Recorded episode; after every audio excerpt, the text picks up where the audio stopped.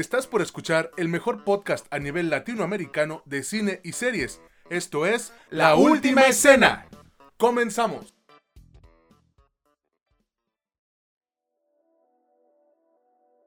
¿Qué onda? ¿Qué tal amigos? ¿Cómo están? Sean bienvenidos nuevamente a un episodio de su podcast favorito sobre cine y series, La Última Escena. Yo soy César Granados y me encuentro después de un largo tiempo de, de descanso forzado, entre comillas, con mi carnal Mitch Moreno. ¿Qué onda, Mitch? ¿Cómo estás? ¿Qué onda, César? Pues muy bien, como, como tal vez algunos podrán escuchar, ando un poquito enfermo, este, pero ya sabes, aquí con todas las ganas, sí, este, ya saben, una disculpa por, por esta pequeña pausa que no es porque querramos, sino porque nos vimos forzados a hacerla, pero ya andamos acá de vuelta, ¿no? Así es, güey, o sea, créanme que, que nos duele tener que, que, estar en este pequeño hiatus a lo, a lo Hunter Hunter, pero pues la salud es primero, ¿no? Tanto mental como física. Y a pesar de que pues todavía no estamos al 100, ahí vamos, ya no podemos este, darnos el lujo de, tirar la hueva, ¿no? Eh, han pasado muchas cosas, por ejemplo, eh, bueno, y solo me acuerdo lo de Gina Carano. A mi, a mi opinión, a mi gusto personal, no digo se lo merece, pero pues se lo buscó, ¿no? Y hoy mismo, hoy que es, si no me equivoco, lunes 15 de marzo, salieron ya los nominados a los Oscar y eh, pues chingó a su madre, ya no estoy aquí. Ahora sí, como dice el meme, puta madre March, no quedó nominada, ya no estoy aquí. Ahora sí que ya no estoy aquí, ya no está ahí, güey. valió verga. Pero a ver, y, y eh, mira, la para mí la sorpresa fue que acabara nominada eh, Druk. La verdad sí me sorprendió, pero pues bueno, esa, esa vendría siendo mi favorita por una cuestión de afinidad. Ajá, y pues nada más, güey. Ah. o sea, yo digo, esa es mi favorita porque tengo afinidad con la película. Ya ves que ya hablamos de esa y, la verdad es que sí encontré como puntos en común. Sí, sí, sí, es un, es un peliculón, la neta. Pero bueno, eh, luego hablaremos de los Oscars. Eh, Mitch, cuéntanos por favor eh, de qué va, de qué va a ir este episodio, qué vamos a reseñar en esta ocasión. vamos a revisar esta en, en esta emisión. Pieces of a Woman, que por cierto, Vanessa Kirby también está nominada a los Oscars. Este, también vamos a hablar de Barrenderos del Espacio, este producto de Corea eh, hecho por Netflix o producido por Netflix. Eh, Songbird, esta película eh, que trata de, pues, de la pandemia. Prácticamente se podría decir así, ¿no? Y vamos a hablar de la serie Lupin, este producto también de Netflix, que pueden encontrar actualmente. Perfecto, pues eh, vamos a darle, ya saben, agárrense una botanita, préndanse un churro, no, no es cierto, hagan, hagan lo que quieran mientras nos escuchan. Y bueno, les recomiendo. sí, a huevo, güey. Y pues eh, queremos decirles antes que pueden suscribirse o bueno, darle follow en Spotify a nuestro querido podcast, así como darle like a nuestra página de Facebook. Estamos como la última escena podcast. A ver, Mitch, pues eh, ya extrañaba decirte esto. Eh, chinga tu madre, no, no es cierto. no, no, no, ¿cómo crees? Eh, a ver, ¿con qué película quieres eh, empezar? De, menos a más, y la verdad es que sí, aquí hay un muy menos. Yo creo que empezamos con Songbird. Perfecto, pues ya dilatar más la intro no, no tiene caso, así que vámonos con Songbird. Yo creo que, que la pandemia que azota actualmente a nuestro mundo pudo abrir un sinfín de ideas para películas y series. Una de ellas es esta, Songbird, que pues de manera impresionante logró, logró convertir todo su potencial en una pendejada, en una porquería de magnitudes pocas veces alcanzadas, güey. Esta película la dirige Adam Mason y la protagoniza KJ Apa, el mismísimo Archie en la serie de Riverdale, Sofía Carson, Peter Stormer, Demi Moore y Craig Robinson. Mitch, por favor, Cuéntanos de qué trata Song. Verga, güey. Ay, cabrón, no tenía que decir esa palabra en los primeros cinco minutos, ¿verdad? Pero bueno, es que. Verga. sí, es que en serio, güey, es que no mames, esta película sí es un fiasco, cabrón. Em, se supone que tres años, no, no tres años, ya dos años en el futuro, eh, la, pandemia em, empeora. Las cepas se vuelven más mortíferas, el encierro se vuelve más em, más estricto y todo se vuelve un caos, ¿no? Solamente la gente que es inmune puede estar en las calles. Y en sí, si a mí me preguntaran exactamente de qué se trata esta película, no te sabría decir bien qué pedo, porque es el guion más desastroso que he visto en muchos años. Algo así como que un güey inmune tiene una novia que conoció así como, pues, media, saltándose este distanciamiento social y busca conseguirle un pase de inmunidad y pasan cosas dentro de él. La hora 20 que dura, la hora 21 que dura la película. Y, digo, no, no, no hay más que decir respecto a al, al hilo conductor porque no lo hay. O sea, en serio, la película tiene un montón de cosas de sobra y no te cuenta absolutamente nada. Nada, o sea, es, como, es como, como si dijeran, oye, es, es, que hay que hacer algo sobre la pandemia. Bueno, ya está bien, ya lo hicieron. Y, y, en el, y a la mitad de la producción, como que dijeron, madres, güey, ya se nos acabaron las ideas, porque pues en realidad nunca las tuvimos, ¿no? O sea, nada más dijimos, vamos a hacer algo de la pandemia, pero no sabemos qué.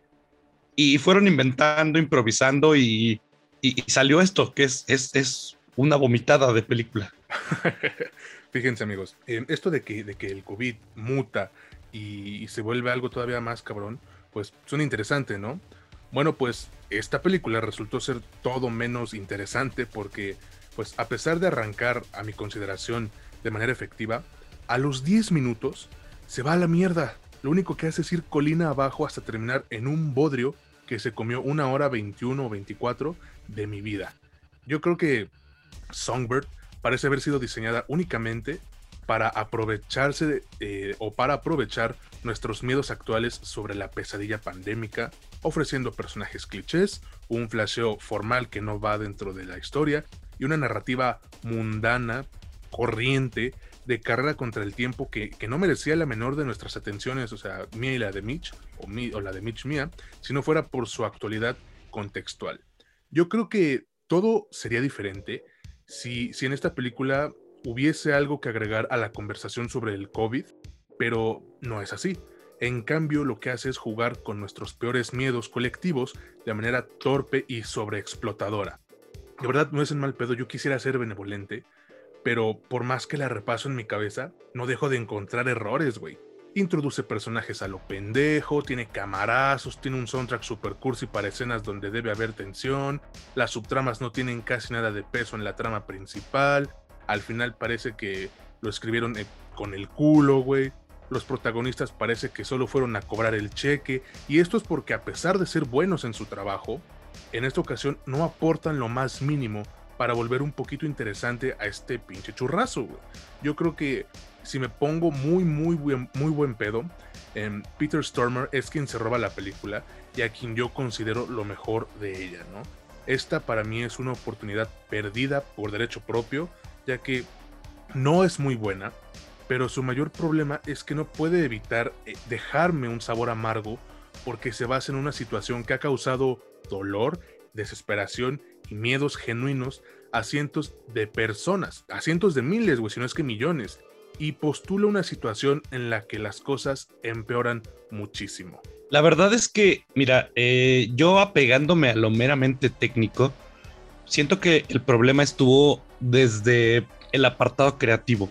O sea, cuando alguien se decidió a pasar a guion, no sé si las prisas por sacar un producto que hablara de la pandemia y ser el primero, entre comillas, que hablara propiamente de, un escenario apocalíptico eh, o catastrófico de esta pandemia eh, hizo que las revisiones de guion no pasaran por muchas manos, tal vez por ahí estuvo el error, pero tiene tanta cantidad de clichés que se me hace eh, absurdo que un producto que, que, sí tuvo presupuesto, vaya, o sea, no es, no, no, es, no es una película clase C o una película para televisión,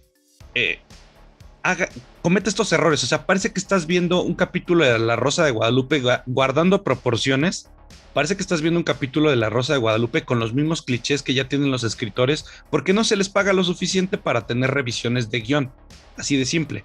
Este, esta, los personajes latinos, eh, la, tipa que, hace como streaming, eh, el vato en silla de ruedas, ninguno, ninguno tiene en realidad una personalidad fuera de lo cliché, así de simple.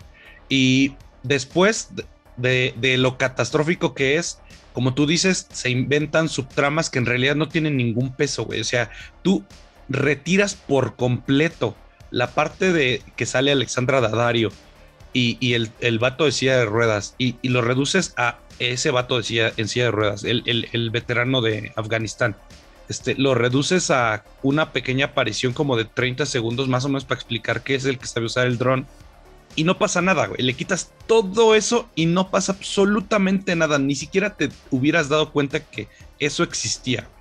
No sé, güey. Yo en serio que tenía muchos, muchos años sin ver bueno, claro, he visto películas muy malas, muy, muy malas, pero que parece que son intencionalmente malas y no son cine, cine, digamos, que intenta ser blockbuster y que tiene buen presupuesto. Dentro de las películas que tienen buen presupuesto y que se intentan eh, ganar bastante dinero, tenía muchos años que yo no veía algo tan mal escrito. Totalmente de acuerdo, güey. O sea, la historia en sí tiene muy poco que ofrecer, si no es que nada no toma ningún giro sorprendente, salta a través de todos los aros metafóricos, pues, que esperamos desde el momento en que presenta su mundo y sus, eh, sus participantes. Sin embargo, yo, yo creo que hay algunas escenas evocadoras, aunque incómodas, de calles desiertas y de barricadas, y la actuación, pues, eh, es tan buena, entre comillas, como lo requiere este guion tan superficial. Puede que haya un momento en el que la película o bueno, en el que una película más apropiada y reflexiva sobre los días en que estamos viviendo, pues haga, haga presencia, ¿no? Pero Songbird claramente no tiene interés en ser este tipo de película. Si bien su propia existencia es bastante admirable, pues eh, creo que es lo único a su favor, güey. Ya para concluir, yo creo que es una película de ojete calidad. Eh, Ahórrensela, güey. Sí, güey, o sea, parece que le escribieron en cosa de tres horas con un desenlace tan anticlimático y sobre todo con un mensaje que realmente no necesitamos en estos momentos. ¿eh? Yo no la recomiendo para nada y eso es todo lo que me queda de decir. Si ustedes quieren ir a perder su tiempo, la pueden encontrar en Amazon Prime Video, pero por VPN. O sea, imagínense todo, todo lo que tienen que pasar para ver esta mamada. Sí, no vale la pena, ahórrensela. Tal vez en algún momento, si tienen mucha hueva, dentro de unos años, se la encuentran en el catálogo de Prime y ya está acá igual véanla si quieren, pero yo, yo les diría, ahorrense esa hora 20 y hagan cualquier otra cosa y seguramente aprovecharán mejor el tiempo. Yo para concluir no quiero dedicarle más tiempo a hablar de este bodrio y solo diría, no la recomiendo, es pésima, no, en ningún momento vale la pena y solo van a estar esperando que la porquería se acabe ya. Sí, la neta, ¿no? ya mejor pasemos a la siguiente película porque me emputa recordar que perdí mi tiempo viendo esto. Pero, pues así es esto, así es esto de, sí, la películas. Eh, vámonos ahora con, eh, ¿te parece bien Barrenderos del Espacio, güey? Me parece perfecto. Eh, qué bueno que cambiamos algo mucho más positivo. Pero cuéntanos en el apartado, pues, de quién realiza, de dónde es, qué es. Cuéntanos un poco. Claro, claro. Em, yo creo que Corea del Sur no deja de darnos contenido a pesar de la pandemia. Ese es un punto muy, muy bueno a favor de ellos, neta, mis felicitaciones. Y en esta ocasión han optado por estrenar mundialmente su autodenominado primer blockbuster en Netflix, que es hoy por hoy el rey del streaming. Y esto lo hacen convirtiéndose rápidamente en una de las películas más entretenidas de la plataforma, aunque no se salva de cometer errores. ¿no? Eh, el director se llama Joe Sung-hee y eh, bueno, la protagonizan Song Yong-ki, eh, que también trabajó ya con este director, Kim Tae-ri, Jin Sung-kyu, Joe Hae-jin y Richard Armitage. Quienes no lo conozcan, él interpreta a Thorin Oakenshield en El Hobbit. Mitch, por favor, cuéntanos de qué trata esta película. Pues bueno, eh, esta película, la verdad es que es un poquitito complicada explicar porque bueno, voy a tratar de hacerlo. Yo digo que es porque tiene algunos elementos de mm, varios lados. Pero eh, en el futuro, muy en el futuro, hay tanto, tanta basura espacial eh, en la órbita que hay personas que se dedican literalmente a barrer el espacio. O sea, a recolectar esa basura, mandarla a centros como de reciclaje para que se hagan nuevas cosas y de eso viven, o sea, son pepenadores del espacio, esa sería la traducción más adecuada, ¿no? Eh, uno, los protagonistas, obviamente, en uno de sus, em, de sus misiones, si lo llamamos así, e, encuentran a una niña que supuestamente en el planeta, en el planeta Tierra, es buscada porque en realidad no es una niña, es un robot, es un, sí, es un, un, cyborg, como sea que se le llame. Este, y es muy peligroso, lo están buscando. Por otro lado, pues nuestro villano o el que nos pintan como, como el que es el villano, es una persona que en realidad no, no parece ningún villano. Él busca colonizar Marte, es el dueño de la colonia más grande y la más limpia y como el futuro de la humanidad fuera de la Tierra. Y vaya, de lo que se trata es eh, esta persona, este multimillonario, este, no sé, Jeff Bezos, pero del espacio, buscando a la niña porque según es peligrosa y estos tipos tratando de que no la obtengan porque por alguna razón se encariñan con ella o creen que pueden conseguir dinero con ella. Eh, la premisa es así. Mm, si me lo preguntan a mí, no sé, güey. O sea, ¿cómo, cómo te explico, güey? Si me, si me platicaran a mí este pedo, así como te lo platiqué, como lo platiqué yo, tal vez no sonaría muy atractivo. Sin embargo, aquí sí tengo que decir, y aquí, aquí meto mi criterio ya personal, eh, la película es muy buena, tiene muchos elementos que en conjunto forman que este blockbuster sea bastante, bastante atractivo, bastante interesante de ver, súper entretenido y bien hecho sobre todo. Em, ya pasando a muy al apartado técnico, a mí sí me gustaría resaltar que me sorprendió bastante la capacidad que actualmente tiene Corea del Sur para generar efectos especiales, ¿no crees? Sí, está muy, muy cabrón. Miren, yo, yo al principio dije que esta era una película muy, muy entretenida. ¿Y por qué es eso?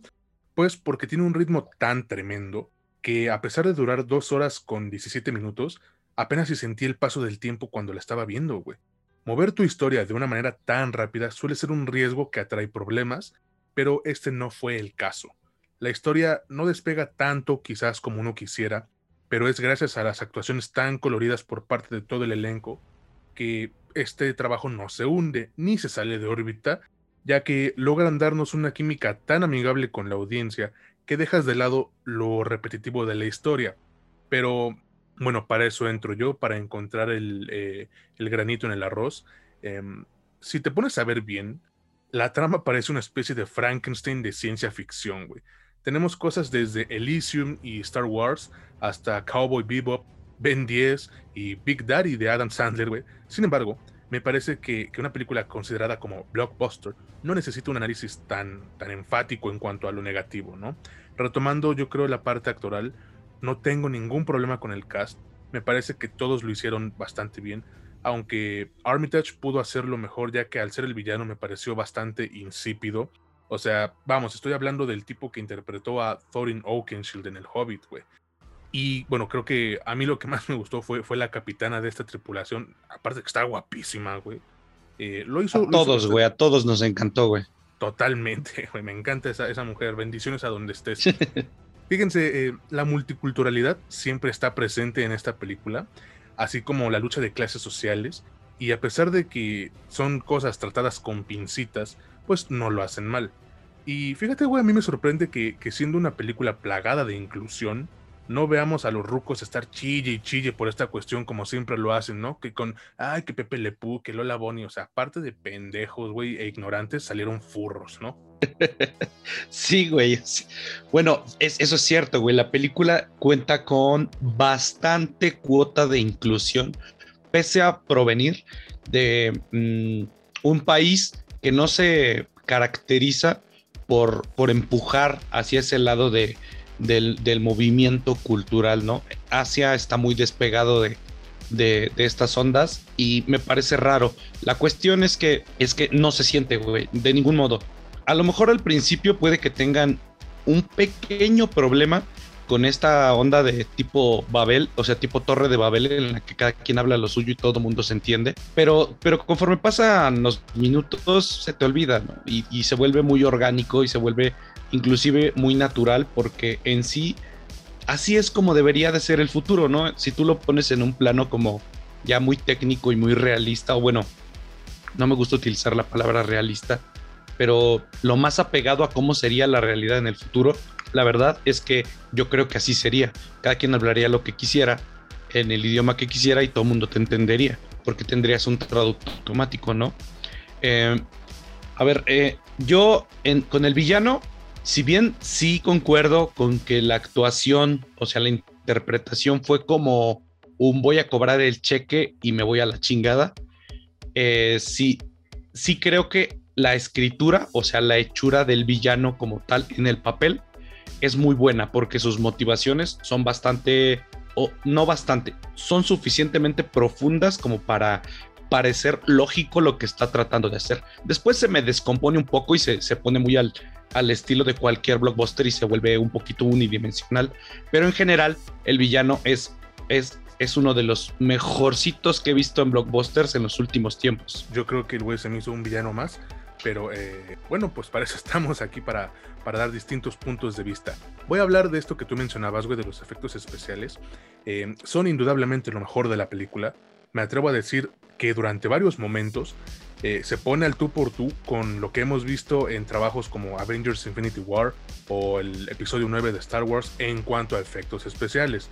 Si quieren ustedes calidad visual, aquí es donde la van a encontrar. De verdad, eh, me, sorprendió de, manera muy grata ver lo que han logrado en Corea del Sur, comparándose con magnates como, es Disney, ¿no? Hay un aspecto también eh, bastante alegre en, en esta película que podría ser ignorado por otros, otros eh, conceptos u, otras historias que van más o menos de esto distópico, ¿no? La tripulación protagonista forma una, familia encantadora y a mi gusto divertida, y las, las retorcidas ideologías o planes detrás de varios grupos, entre comillas, terroristas y políticos, pues son divertidos de seguir, son interesantes. Cada uno de los personajes principales recibe un arco emocional completamente bien realizado, eh, y, lo, y lo anclan por la devastadora revelación a mitad de la película de lo que le pasa, pues ahora sí que al principal, ¿no? Al, al, actor al quien debemos seguir. Y se me hizo algo muy triste que sí ya hemos visto antes, pero que igual no deja de pegar bien. Yo para concluir, güey, quiero decir que esta es una película entretenidísima, con buenas actuaciones, efectos especiales de primer nivel y que a pesar de tener una historia de lo menos original posible, te da lo que necesitas para apagar tu cerebro y divertirte durante dos horas. Sí la recomiendo sin duda. Creo que Corea del Sur le está apostando a lo grande y quieren demostrar que tienen el nivel para hacer tanto blockbusters como producciones ganadoras de Oscars. Recordemos, ganó Parasite o Parasite el año pasado a Mejor Película. O sea, Corea del Sur está diciendo, ¿saben qué? Yo vengo a chingármelos. Es que fíjate que aquí viene un punto muy importante, güey. Yo, yo me gustaría concluir con, justamente con ese punto importante. Obviamente yo también la recomiendo. Yo creo que si eres fan de las cuestiones como de aventura, ciencia ficción, cosas en el espacio, futuristas, que tengan estos elementos, esta película definitivamente te va a gustar. Pero dejando de lado eso, yo creo que sí me gustaría dejar el, este punto, esto que sucede siempre que el cine o un producto artístico de un país comienza a tener éxito. Cuando tienen éxito, como yo lo mencioné anteriormente, con, la ola de productos que se vienen de, Star Wars, cuando, un, producto tiene éxito en un país o en algún lugar o con cualquier cosa, esto inmediatamente abre, abre billeteras, güey, porque es como que, ah, bueno, ahora sí es posible hacer dinero con esto. Y qué bueno que Corea del Sur se haya dado cuenta que empezar a apoyar las producciones locales les puede dejar mucho dinero, eh, premios, etcétera, ¿no? Presencia mundial. Y eso es algo que yo quisiera ponerlo así porque en este país no lo hemos entendido, pero para ni madres. Hace poco estaba leyendo que México está llamando la atención desde hace un buen rato de eh, llamando la atención de inversionistas principalmente gringos que quieren más cine mexicano, pero con un poquito de mayores valores de producción, porque hay, hay, hay posibilidad, hay capacidad para hacer las cosas aquí. Entonces fueron con el primer instituto que debe de tener como los datos de todo lo que ha hecho los últimos 15 años, que es IMCINE. IMCINE debería de tener eh, datos simples, o sea, no te estamos pidiendo un big data, o algo muy complejo, sino una cuestión de cuántas películas has apoyado, cuánta lana les has dado de esas películas, cuántas, cuánto tiempo en, pantalla, en cartelera estuvieron, cuántos minutos estuvieron, cuánta gente asistió, cuánta gente orgánica asistió y cuánta gente no orgánica, o sea, contando prensa, familiares, etcétera, funciones extra. Eh, de esas películas, ¿cuál es el factor de retribución hacia el fondo? Se sabe que la mayoría no recuperan ni lo que se gastaron, ni la mitad de lo que se gastaron. Eh, pero las que sí, pues cuáles son. O sea, para que un inversionista diga, ah, bueno, ¿sabes qué? A este lado le meto más dinero, a este lado le meto menos dinero, porque esto es lo de autor. Ya lo hablas con las autoridades, con quien sea. Pero, ¿qué crees, güey? IMCINE no tiene ninguno de esos datos. O sea, así de lamentable es. Es como si en algún momento un No Manches Frida, un No Manches Frida 2, esas películas que la verdad es que tuvieron buena taquilla. Si en algún momento quienes les dieron dinero hubiesen recabado suficiente información como para decir, ah, bueno, por aquí va la onda. si nos ponemos a hacer películas más o menos así, pero buscamos gente que le sepa más para hacerlas de mejor calidad y que puedan ser exportables.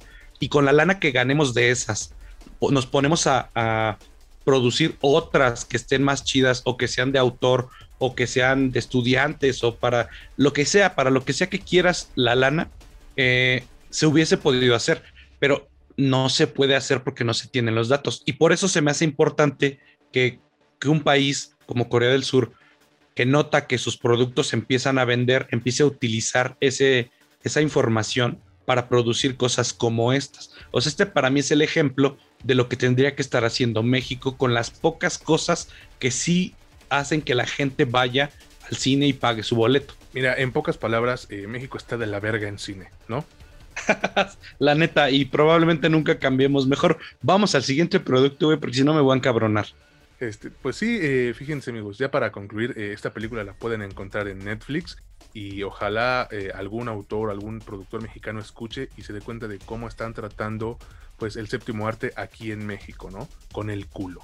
Pero bueno, vámonos al siguiente producto. Y antes quiero. Sí, güey. Sí, güey. Va. Está de la chingada. Eh, quiero recordarles que pueden escucharnos en Spotify, en Apple Podcast y en Anchor. No olviden darle follow ahí en Spotify. Ya estamos muy cerca de los 400 seguidores. Y también darle like a nuestra página de Facebook. Estamos como la última escena podcast. Ahora sí vamos a hablar de esta serie que pues yo ya tenía ganas de reseñar y estamos hablando nada más y nada menos que de Lupin, esta serie francesa producida por Netflix, que eh, pues nos cuenta una especie de adaptación a los eh, cuentos, novelas, relatos, leyendas de eh, el famosísimo ladrón Arsène Lupin, ¿no? A ver, Mitch, cuéntanos por favor de qué trata esta serie protagonizada por el mismísimo Omar Sy. Pues esta, hay que decir algo, este es un, um, este es un pequeño paréntesis. Eh, la serie no es una adaptación de facto de los libros que tratan o versan sobre Arsène Lupin, eh, pero es una adaptación libre, eso sí. Es un ladrón, es un ladrón profesional. En la serie de lo que se trata es que él aprendió a ser ladrón a raíz de que su, a su papá es encarcelado y se suicida eh, y él no sabe por qué. Es encarcelado porque se supone que se robó unas joyas eh, la serie tiene este, este formato en el que se, se, cuenta una historia a lo largo de toda la serie, pero en cada capítulo se, se trata un caso distinto, si lo podemos llamar. Si lo podemos llamar así, dígase como, como en Doctor House, como en CSI, como en El Mentalista, Lucifer, que tienen una historia de fondo, pero en cada capítulo hay una subhistoria que se resuelve ahí mismo.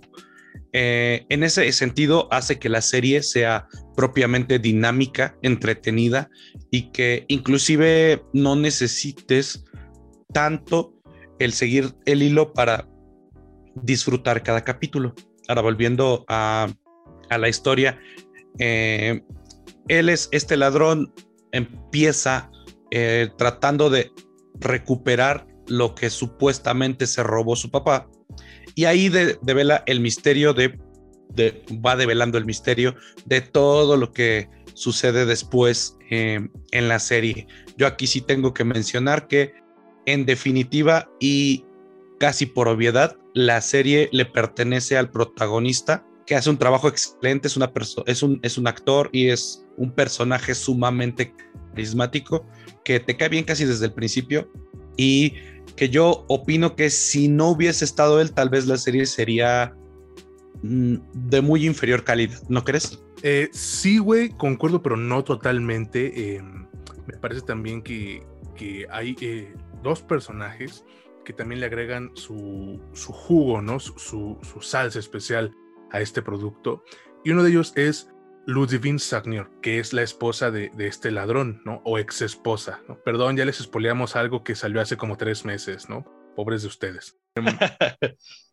Fíjense, eh, creo que lo hace bien. Se ve, se ve eh, una interpretación de una persona cansada, pero que aún tiene sentimientos por alguien que ya le hizo daño.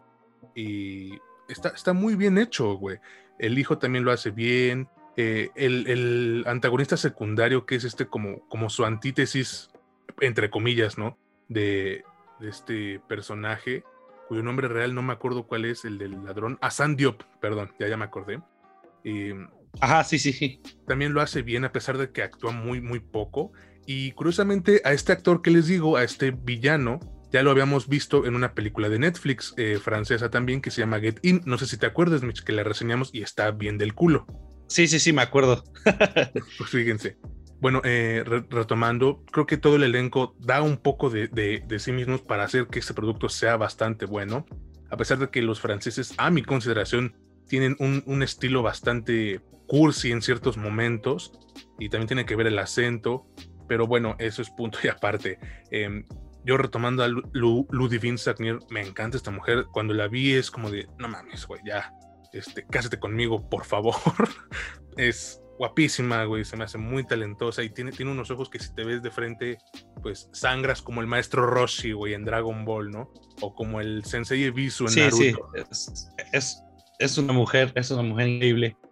Mira, la verdad es que yo sí pienso que la, serie está bastante bien hecha. Ah, tiene apartados técnicos en los que es bastante superior al, mm, ¿cómo decirlo?, al promedio de series en general, ¿no? Por ejemplo, la fotografía es muy buena, tiene muy buenas tomas, eh, sobre todo pues de las locaciones, que también son bastante buenas los giros que da la serie, que va dando la serie, son muy inesperados. Es, es, eso es lo que te mantiene como interesado y refrescando constantemente, a pesar de que no lo necesita, porque la verdad es que esta onda como de ir planeando una venganza contra, contra quien él supone en culpa a su padre, tiene suficiente potencia como para que te dé para una serie de dos, tres temporadas. Y a pesar de que no lo necesita, la propia, la propia historia te van dando giros eh, ciertamente inesperados que te van refrescando y te van manteniendo ese interés constante. Eso me parece como uno de los valores más, más importantes que tiene esto para mantener tu interés, ¿no? Sí, la verdad es que sí, a pesar de que a mi gusto eh, abusan un poco de los flashbacks, o sea, ya, ya comprendemos como desde el primer episodio, güey, si quieres, que el chico pasó por un, eh, una infancia bastante dura, pero em, no, creo que no es necesario, al menos a, a mi consideración, obviamente, repasar pues cada momento de su vida, güey, en flashbacks, ¿no? Ya comprendemos eh, desde el principio que no está con su esposa, ¿no? Nos van a mostrar, te aseguro, en la segunda, en la segunda temporada, el por qué ya no se dio, que, ya sabemos, güey, porque ahí, ahí te lo muestran, pero hay cosas que, que, ya no necesitan mostrar, ¿no? A lo mejor lo hacen para comer más tiempo en el, en el capítulo, pero bueno, yo les digo, eh, no hace falta, pero tampoco quiere decir que esté mal, ¿no? Simplemente es como, está de más, está de más, y pues hasta ahí. Creo que también em, la serie fácilmente puede acabar en dos temporadas, o sea, no es una historia que quizás requiera eh, estirarse como intentaron estirarse con, series como The Walking Dead, güey, que acabó siendo, ya, ni quiero hablar de The Walking Dead, neta, pero a lo mejor les, les gana la ambición y van a decir, ¿saben qué? Podemos hacernos hasta seis temporadas, ¿no? Porque se van a crear un chingo de hilos y, de, y de, subtramas viendo que el, el, villano principal a lo mejor resulta ser nada más una marioneta y el verdadero titiritero ya es otro cabrón, ¿no? Es un güey que está involucrado en un pedo todavía más grande y a lo mejor este güey acaba ganándole, acaba como en Rápidos y Furiosos, ¿no? En las 5, que salvan al pinche país de Brasil con carros, güey, ¿no? A lo mejor este güey acaba derrocando al gobierno eh, europeo, a toda la Unión Con un robo. Con un robo, güey. Eh, es que, es que sabes que la tentación es grande, güey, cuando hay lana. Espero, y esto es con lo que yo concluiría. Obviamente, me parece que es una serie que te entretendría a cualquier persona o casi cualquier persona con mucha facilidad. Así que yo sí recomendaría que si quieren ver algo, que si están buscando una serie para ver, vean, esta tiene, tiene, bueno, actualmente lleva una temporada, ya se sabe que se va a hacer la otra, se estrena durante este año, eh, pero te digo, yo, yo concluiría con, con, esta cuestión específica. La serie va bien hasta ahorita, pero la tentación cuando algo es exitoso, porque esta se ha mantenido en el top 10, inclusive aquí en México, eh, la tentación de continuar algo innecesariamente siempre es muy grande, porque pues vaya, es dinero. Ya sé que estos productos se hacen para hacer dinero, lo entiendo perfectamente, pero a veces en aras de hacer dinero terminas destruyendo un producto. Es, esto, como bien dices, tal vez te, da para dos temporadas, quizá tres, ya muy mm, forzado, pero más allá de eso, no, a menos que, como dices tú, se inventen una trama ahí saca el culo y resulte que esta cuestión que era muy mundana, bueno, no tan mundana, pero es, es, muy humana, muy normal, muy, podría ser común, podría pasar, eh, termine en una conspiración mundial, en derrocar un gobierno, en que este vato se vuelva casi superpoderoso, bueno, no superpoderoso, pero el más hábil del, mundo, cosas así, eh, y, y, terminen, terminen quitándole la calidad que inicialmente tenía. Así que yo lo que digo es, yo la recomiendo, pero tengo mis reservas hasta no ver que el producto llega a su fin de, buena manera, ¿no? Igualmente, carnal. Eh, yo creo que está bien, va por buen camino, espero y, sigan por ahí, como dicen, sigan por la derecha, porque pues sí, la ambición es grande y puede hacer que un producto bastante bueno, retomemos Walking Dead, se vuelva una chingadera hecha con las nalgas, como The Walking Dead, ¿no? Así eh, es. Y bueno, yo para concluir, también me gusta mucho, véanla amigos, eh, la segunda temporada llega en verano, qué poca madre, güey, ya ahorita deberían haberla sacado, pero pues ni modo. Eh, váyanla a ver, está en Netflix amigos, eh, son cinco episodios, o sea, se la pueden chingar en, un día, en un fin de semana. Y Ludivine Sagnier, si algún día escuchas esto y tienes a un traductor que te eche la mano, cásate conmigo, neta eres una mujer celestial, cabrón. vamos, vamos entonces a hablar de, este, del, último producto, que la verdad, sí, sí, la verdad, eh, para mí fue una, una sorpresa, no tanto porque esperara que fuera mala, regular o lo que sea, sino que ha sido una sorpresa porque me encontré con algo que no me topaba hace mucho. Esto es, eh, estamos hablando obviamente de, lo que dijimos, les dijimos al principio, pero de este producto en el que actúa Vanessa Kirby y Shia que es Pieces of a Woman. Eh, cuéntanos un poco más del producto, ¿no, César? Claro, claro. Em, yo creo que es, es complicado llevar problemas de la vida cotidiana a la pantalla grande sin pecar de pretencioso, ¿no? Pero este trabajo lo ha logrado eh, y como lo hizo cautivándome de una manera incómodamente inusual y sin duda se postula para ser una de las mejores que he visto en este 2021. La dirige Cornel Mundruxo no sé si se pronuncia así, por favor corréjanme. Eh, y obviamente la protagonista Vanessa Kirby, Shia LaBeouf, y estos dos eh, lo hacen en lo que muchos consideran sus mejores papeles hasta la fecha. A ver, eh, Mitch, por favor, cuéntanos de qué trata Pieces of a Woman.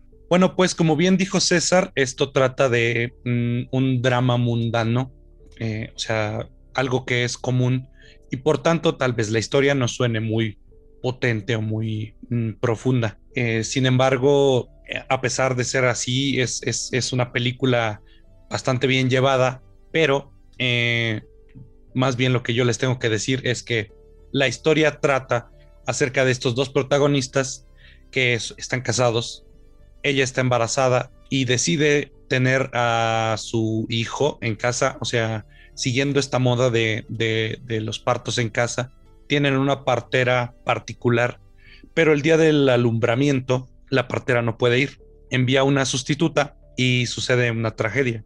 La película trata acerca de, más allá de, los elementos em, puntuales de la película, o sea, la tragedia, eh, las ocupaciones de ambos, eh, cómo es la familia de, de ella, trata principalmente de cómo las personas sobrellevan estos dramas familiares delicados y profundos a su modo, los distintos enfoques que tiene cada uno de los miembros de la familia tras un suceso de esta magnitud. Eh, yo sí tengo que hacer aquí una, una no explicación, pero un, reconocimiento a la escena inicial, que para mí es una de las que está mejor llevada en el cine como escena de suspenso, drama, porque es perfecta, güey. O sea, en, mi, en mi opinión es una escena perfecta que tiene la capacidad de ponerte en los pies, en la piel de los protagonistas y te transmite de manera perfecta su angustia, su desesperación, incluso sus, sus em, momentos de esperanza y de gozo, porque tanto las cámaras, las actuaciones, eh, la musicalización, la ambientación, todo está perfectamente cuidado para que tú puedas sentirlo como ellos lo sienten. Lo que te quieren transmitir, te lo transmiten de manera perfecta. Y es el, el cómo abre la película, solo te da a entender la calidad de dirección que tiene. Además de que obviamente hay que resaltar que la actuación de Vanessa Kirby es impresionante. Por, con razón estuvo nominada a muchos premios y entre esos está nominada al Oscar como mejor actriz. Después de esto, la película se divide en lo que van sufriendo cada uno de los, de los integrantes de la familia y el cómo van cada uno lidiando con este duelo, las diferentes fases que ven algunas personas y las diferentes personalidades que tienen. A mí en lo personal la película me ha gustado muchísimo porque como bien dije es algo que yo no me topaba desde hace mucho tiempo y es esta escena. Con esta escena, con la escena inicial a mí me compraron el resto de la película obviamente fue un bonus, muy agradecido, pero la escena inicial para mí lo vale todo. ¿No crees, César? Yo creo que, que la historia en sí es brutal y no porque sea compleja o algo así, sino porque nos relata uno de los peores sufrimientos que puede existir para casi cualquier ser humano. No les voy a decir qué, ustedes ya se imaginarán, eh, pero esto es algo que yo personalmente no le deseo ni a la persona que más me caiga en la punta de la verga. ¿eh? O sea, de verdad. Em, yo creo que el director pone, pone el listón muy alto en los momentos iniciales de la película y es, eh, es un cine fascinante, güey. Es un cine que muestra íntimamente la anticipación, el dolor y la angustia de los protagonistas en tiempo real. La, la mayor parte de la película trata sobre las secuelas, ya que vemos una relación eh, desmoronarse, caerse a pedazos por este dolor y por las recriminaciones. Creo que es, es muy fuerte, pero en un tono más frío, que la apertura de, esta película. Yo voy a ser sincero con todos ustedes. Pieces of a Woman no es una película fácil de ver, pero eso se agradece, ya que nosotros como audiencia, güey, y me voy a escuchar súper mamador, necesitamos adentrarnos a situaciones más reales y humanas que dichos proyectos tratan de mostrar. Y esta podría ser la opción inicial adecuada para muchísimas personas. Kirby y, y LeBoff nos dan lo que momentáneamente son las mejores actuaciones de, toda su carrera, ¿no? Llevaron también su química a lo largo de todas sus interacciones que francamente no, no pude evitar sentir empatía por ambos, a pesar de que cometen errores impensables y terminan en un desenlace que si eres de corazón blando, pues eh, no, no aguantarás. Yo decía eh, cuando, cuando reseñé esta película, no, no dudo que, se vaya a colar en alguna que otra premiación. Y sobre todo Kirby, y lo acabas de decir, güey, está nominada al Oscar, que no es cualquier cosa. Y abro aquí un paréntesis, güey. Eh, Shia LaBeouf es un buen actor, pero el güey trae un desmadre en su vida. Y neta, eh, ay, no, no sé, güey. O sea, son sentimientos encontrados con ese cabrón, ¿no? Para mí, para mí sí es, yo sí soy muy puntual y soy muy tajante. Obviamente vi la película y también tal vez algunas personas podrán recriminarme por no poder, por, más bien no poder separar la obra del artista o más bien por, porque lo hice y no debí de hacerlo. Bueno, cada quien tendrá sus, sus, este, sus puntos de vista, pero yo sí pienso que no deberían de seguirle dando trabajo a ese cabrón porque sí tiene muchos problemas, güey. O sea, primero que los atiendan, que le apliquen la Brendan Fraser, güey. O sea, ya no le den nada hasta que se aliviane, ¿no? Sí, la neta sí, güey. O sea, yo, yo creo que ni tú ni yo sabemos cómo, cómo chingados le siguen dando trabajo, pero bueno, ya eh, quería, quería sacarlo, ¿no? Retomando ya la película, a pesar de tener una duración de dos horas con ocho minutos, el ritmo de la misma no se vuelve aplastante y tampoco se vuelve soso, ¿no? Tampoco es eh, no voy a decir que es el más vertiginoso, pero sabe mantenerte al pendiente de la trama Y si con eso cumple yo me doy por bien servido.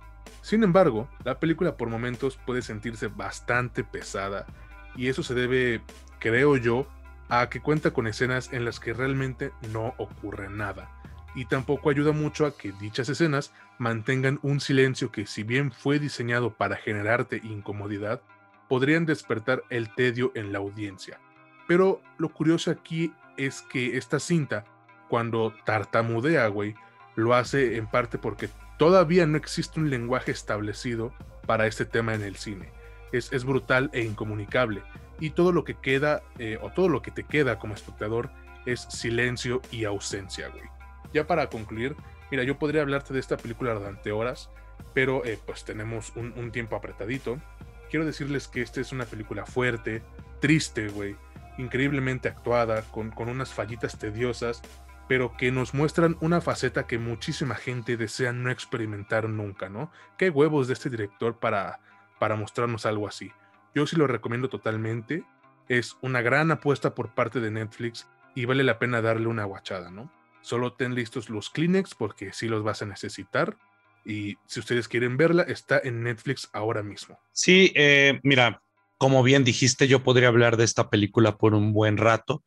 También hay que decir los puntos que tiene, los mínimos puntos negativos que tiene, y estos están en la edición. No es ninguna sorpresa que en ningún lado de todos en los que se coló como inclusive mejor película en algunos lados, o sea, no en los premios grandes, pero vaya, eh, fue, multinominada en un chingo de lugares. En ninguno se coló por edición, que es donde está eh, su, su, punto débil, güey, del punto débil de la película. Si me preguntan, es claro que la voy a recomendar, es, evidente. Sobre todo, yo creo, porque como, como ya bien mencionaste, es bien complicado, no hay un lenguaje, no hay un canon, o sea, está el canon fílmico, pero no hay un canon acerca de este tipo de cine específico y es muy, muy agradable que un director, o sea, o que alguien en el cine, en la industria del cine, nos muestre cómo es posible llevar estas cosas eh, fuera de, las series, porque este tipo de problemas están más arraigados a, a la televisión, ¿no? normalmente. Y verlos así en cine, poderlos tratar de modos tan buenos, tan limpios, tan, tan capaces de generar empatía y que, y que, este, y que te puedan transmitir las emociones así tan limpiamente, siempre, siempre va a ser muy, muy agradecido. Yo con esto cierro. Eh, la recomiendo ampliamente. En cuanto puedan verla, véanla. Además de que, pues como toda la gente o la mayoría de la gente, se empiezan a ver las cosas cuando empiezan a ganar premios. Y aquí te, haría una, un comentario que ya está fuera como del tema de la película, pero ¿a poco no empezaste a ver un chingo de gente que empezó a ver el juicio de los siete de Chicago después de lo de, después de los globos de oro, ¿no? Sí, a huevo, güey, totalmente. Y yo les dije, o sea, hablamos de ella, les dijimos que estaba chida y les valió madre, ya que alguien, alguien sí les valida que sí está chida, van y ahora sí, ay, sí está muy chida, está muy chida, no mames, salió hace un chingo y no la quisiste ver y nosotros te la recomendamos y no la quisiste ver hasta que no van y ganan premios y ahora sí, ay, no, sí, sí, yo ya lo veo, ya la veo, soy muy cinéfilo, no mames. Hijos de su pinche madre, ¿no? Para que nos hagan caso, güey. Cabrones, si lo hacemos no es porque queramos este, eh, cagarles el palo, güey, lo hacemos porque pues sabemos que de lo que estamos... Estamos le estamos recomendando cosas chidas, pues estamos ahorrándoles el trabajo de, no ver porquería y así nos pagan, güey. pero, no, pero, pero vas a ver cuando, cuando llegue el patrocinio, ay, yo siempre escuché su podcast, chingas a tu madre, güey. Ahora sí que como, como dice el meme, perdónalos, padre, porque no le saben. Perdón mis huevos, ¿no? bueno, después de este, este pequeño eh, desahogo que tiene el mes. pues, güey, pues, sí, sí da un poquito de coraje, güey, la neta, la neta. Ah, mira, por mí que chinguen a su madre, güey. no, o sea, no como tal coraje, güey. O, quién sabe, ¿no? Tal vez, tal vez alguno lo llamará así. Eh, pero sí es como, como un güey neta. O sea, yo te lo estuve diciendo por un buen ratote y, y, y no me pelaste, carnal. O sea, Y ahora resulta que le sabes un chingo al cine y, vas y dices lo que yo ya dije hace meses, güey. O sea, es que esa es la cuestión. Nosotros sí nos arriesgamos a dar nuestro punto de vista desde antes de que salgan los que ellos creen que saben, o sea, las premiaciones, a validarlos. O sea, siempre que salen los nominados, esas películas, la gente las empieza a ver. O sea, ahorita la gente va a correr a ver todas las películas que están nominadas como mejor película, o algunos se aventuran a ver los que tienen más nominaciones. Por ejemplo, Mank eh, está nominada a 10, o sea, tiene 10 nominaciones. Hay un chingo de gente que no la ha visto y van a correr a verla, güey. Sí, totalmente, güey, pero pues, ¿qué se le puede hacer, no? Por eso hay que, hay pues que seguir creciendo. Por eso sigan compartiendo el pinche podcast, cabrones, para que vean que nosotros tenemos la razón hoy y siempre por el fin de los tiempos, güey. Hasta el a huevo, a huevo, sí, sí. no, obviamente no, pero tratamos, hacemos nuestro mejor esfuerzo, ¿no? Sí, y lo hacemos para ustedes, la neta. Sí, sí, claro. Bueno, pues creo que hemos llegado al final de este episodio. Neta, ya tenía muchas ganas de regresar. Eh, neta, de verdad, discúlpenos, pero estos problemas de salud y cuestiones mentales, pues eh, sí afectan y quisiéramos eh, no quisiéramos que se vieran reflejadas en, un producto que hacemos con mucho cariño para ustedes. Entonces, eh, pues ahí la vamos llevando poco a poco. Esperemos eh, seguir creciendo. Carnal, nos están escuchando mucho en Bolivia y de verdad le mando un saludo a toda la gente de Bolivia que nos haya escuchado. Muy agradecido porque nos escuchen allá tan lejos. Me conozco el país, o sea, sí, he visitado este, sí he visitado el país, Bolivia, gente muy, amable principalmente y les agradecemos mucho que nos estén escuchando, ¿no? La verdad sí, carnal. O sea, un saludo hacia allá, hasta Bolivia y a todos los que nos escuchen, ¿no? Ahora sí no hay, no hay un saludo en específico, pero bueno, les queremos agradecer nuevamente y ya saben, pueden escucharnos en Spotify, en Apple Podcast y en Anchor. Y también denle like a nuestra página de Facebook. Estamos como la última escena podcast. ¿Algo que agregar, Mitch? No, no, por el momento. Me gustaría también sí enviar un saludo, pues ya tiene rato que no, no este, tenemos emisión, así que eh, un saludo muy afectuoso, un abrazo a, este, a mi tocaya, a Michelle Calderón, que anda por, por, este, por otros lares. Y hasta allá, un, abrazo enorme. Perfecto. Bueno, pues eh, nos estaremos escuchando si, si Dios quiere o, o la deidad que ustedes quieran eh, la próxima semana con más contenido y bueno, me despido, yo soy César Granados y estuve con Mitch Moreno en esto que es la última escena. Que pasen un excelente día, tarde, noche y hasta la próxima. Esto fue La Última Escena. Escúchanos la próxima semana y entérate de más noticias y opiniones sobre el séptimo arte y tus series favoritas. La Última Escena.